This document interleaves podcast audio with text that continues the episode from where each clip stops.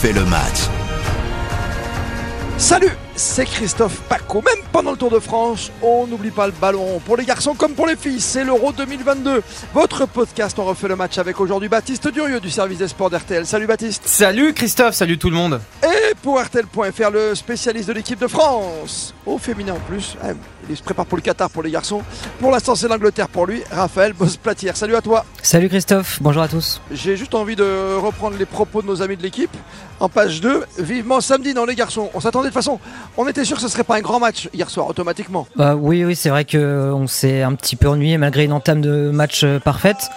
Après, c'était un peu plus poussif. Euh, on a vu un peu d'attaque-défense, un match euh, très tactique, euh, assez fermé. C'était vraiment pas le plus beau match depuis le début de cet Euro. Après, oui, le, truc, c'est que c'est l'archétype des, des troisièmes matchs dans les phases de, de, de poule, les phases de groupe des grandes compétitions. C'est-à-dire que le troisième match chez les garçons, chez les filles, chez les enfants, chez les adultes, chez tout ce que vous voulez, c'est toujours chiant. voilà, c'est toujours le troisième match. C'est souvent des matchs nuls, souvent des 0-0 avec l'équipe de France chez, chez, les mecs. Donc, c'est pas étonnant. Voilà, c'est un il y a eu beaucoup de rotation aussi. Euh, l'équipe de France n'est pas encore totalement rodée. Là, on va rentrer dans le dur avec les quarts de finale, on va en parler. Mais c'est pas du tout inquiétant. Le match nul lors du troisième match, euh, de, c'est l'archétype, c'est tout ce qui se passe à chaque fois, c'est hyper commun. Et si je peux ajouter, on a quand même pas vu, dans l'obligation. On a quand même vu deux points très, très, très positifs. C'était quand même euh, Matteo en milieu de terrain qui était ultra présente, comme lors de ses précédentes apparitions. Et Melvin Mallard qui a parfaitement suppléé oui. Katoto, euh, franchement, euh, on avait l'impression qu'elle avait déjà trouvé ses automatismes euh, en attaque. Elle a marqué dès la 43e seconde, ce qui est quand même assez exceptionnel. voilà, c'est quand même deux points positifs. Quand même. Ouais, ouais, ouais, ouais. Non, mais il y y a, du positif. Surtout, ce qui nous allait bien aussi hier soir, c'est que tu n'avais pas l'obligation de résultat. Tu vois, tu fais un partout, ça changeait rien. Tu savais que tu jouais ton quart de finale. Le seul problème, c'est que samedi, c'est pas n'importe qui en face, les enfants. Ouais, c'est pas n'importe qui. C'est euh, une équipe qui a beaucoup de références, les Pays-Bas, qui a été finaliste, qui a remporté des grandes compétitions aussi. Donc là, c'est un, tout autre niveau. Ça va être un, one shot. Il n'y a pas de match aller-retour. Il n'y a pas de possibilité de, de voilà. On sait que l'équipe de France n'a jamais dépassé ce stade des, des quarts de finale. Et donc là, on va pouvoir véritablement voir si l'équipe de France au-delà du, talent qu'elle a, mais si mentalement elle est prête aujourd'hui à euh, vaincre ce genre d'équipe dans des grandes compétitions parce qu'on sait qu'à chaque fois c'est difficile. Pour remplacer Katoto, on a bien compris, tu viens de le dire dans tes propos liminaires, tu sais que Malard a marqué des points. Le seul problème quoi aujourd'hui, c'est toujours cette charnière depuis le début de, l'Euro qui nous inquiète un petit peu. On n'a pas trouvé la, bonne solution encore visiblement. Ouais, la, défense centrale où ça, a encore tourné.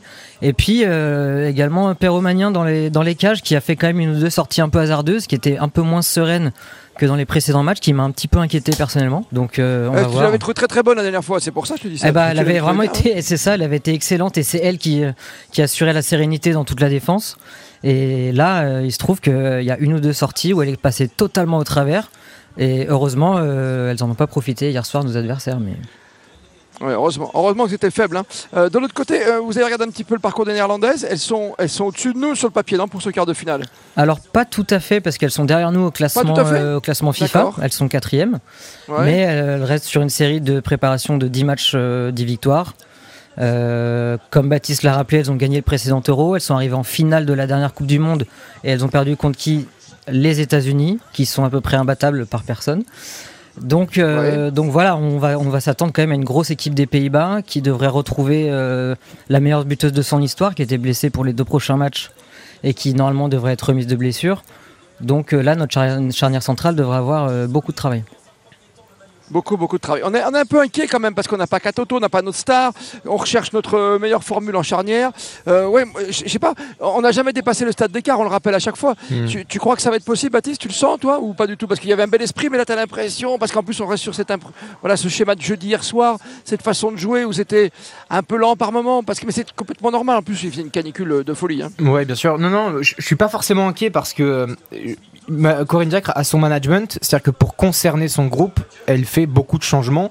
C'est pas du tâtonnement, je pense que c'est tout à fait volontaire. Il y a des gens euh, au, sein de ce staff qui sont extrêmement compétents et évidemment Corinne Diacre l'est. Donc euh, si elle fait ça, c'est qu'elle a de très bonnes raisons euh, pour ça. C'est vrai que ça peut être inquiétant d'avoir une équipe qui est pas forcément une équipe type, mais, mais finalement tout le monde est concerné comme ça. Moi, je sens un état d'esprit, c'est le plus important dans, dans parce que au-delà des, des, systèmes, des, des, titulaires, des remplaçants, etc. Moi, je, je sens un groupe, je sens une équipe, je sens des joueurs joueuses qui ont envie de se battre les unes pour les autres. Et ça, je trouve que c'est plutôt rassurant. Je trouve que l'état d'esprit aujourd'hui est plutôt bon et c'est l'élément qui va être déterminant quand on arrive à l'aube de matchs extrêmement compliqués comme, comme celui qui arrive. Donc non, franchement, moi je suis pas complètement inquiet. Je, je pense que l'équipe de France, elle a, elle, a su encaisser les défaites, notamment celle face aux, États-Unis lors de la, Coupe du Monde qui était en France. Il y a une vraie histoire aujourd'hui. Il y a un groupe qui se connaît par cœur. Il y a beaucoup d'expérience et je pense que le fruit de, ces défaites, le, tout ce qui s'est passé avec effectivement le fait de n'avoir jamais dépassé l'écart, je pense que c'est resté dans les têtes et que ça va servir aujourd'hui pour franchir ce cap et, ce palier. En tout cas, je l'espère. Ouais, t'es, bien optimiste hein, quand même, parce que c'est vrai qu'avec tous les petits pépins de l'équipe de France, soit, soit c'est tout bon, tu vois, tu, tu te dis, bon, Katoto va jouer pour elle, euh, voilà, on n'a jamais passé de quart de finale, c'est maintenant qu'Aurine Diacre a changé son management. Les pépins, comme, comme disait Baptiste dans un précédent épisode, ça peut aussi ressouder le groupe. Comme euh, d'ailleurs on parlait des célébrations de but, euh, quand elle a marqué hier, Melvin Mallard est allé faire le M devant les caméras euh, pour Marie-Antoinette Catoto. franchement, avec tout le respect, vous, connaissez ma, tendresse pour, pour le PSG, vous, connaissez l'immense respect que ah j'ai pour Marie-Antoinette Catoto, qui est une immense joueuse, mais c'est pas l'alpha et l'oméga de l'équipe de France, Marie-Antoinette Catoto. Moi je trouve que Wendy Renard. un star, tu sais qu'il faut toujours, il faut toujours que tu aies une petite star qui fasse bah oui, que ce soit pour, la petite star, de France comme pour le public. Cascarino, Diani. Euh, Wendy Renard, euh, on en a des. Grace Gayoro qui est rayonnante. moi, je trouve, moi, je trouve que l'ossature de l'équipe de France, et notamment le milieu de terrain, et particulièrement les côtés aussi, avec Kadida Toudiani, euh, Selma Bacha aussi, que Raphaël connaît bien, qui est une super latérale gauche, ou alors Sakina Karchaoui aussi, qui est. Je pense que elles sont plus mm. importantes en fait par, rapport à Katoto. Alors, elle est d'une importance folle parce que même psychologiquement pour l'adversaire, avoir une numéro 9 d'une telle qualité, d'une telle envergure, évidemment, ça pèse toujours sur à, la fois physiquement parce qu'elle fait beaucoup d'appels, elle est, elle est, elle est très très bonne dos but, etc. Mais ça pèse aussi psychologiquement euh, pour les adversaires. Mais, mais encore une fois, c'est pas euh, l'alpha et l'oméga de l'équipe de France. Et, aujourd'hui, c'est pas parce que Katoto n'est pas là que euh, tout est fini. c'est une équipe avant tout. C'est une lapalissade et c'est hyper commun et cliché de dire ça, mais je le pense véritablement. L'équipe vit bien, je sais, je vous connais par cœur, les jeunes. Non, mais voilà, moi j'ai juste une petite inquiétude parce que tu as l'impression qu'au début tu avais tout aligné, toutes les bonnes étoiles.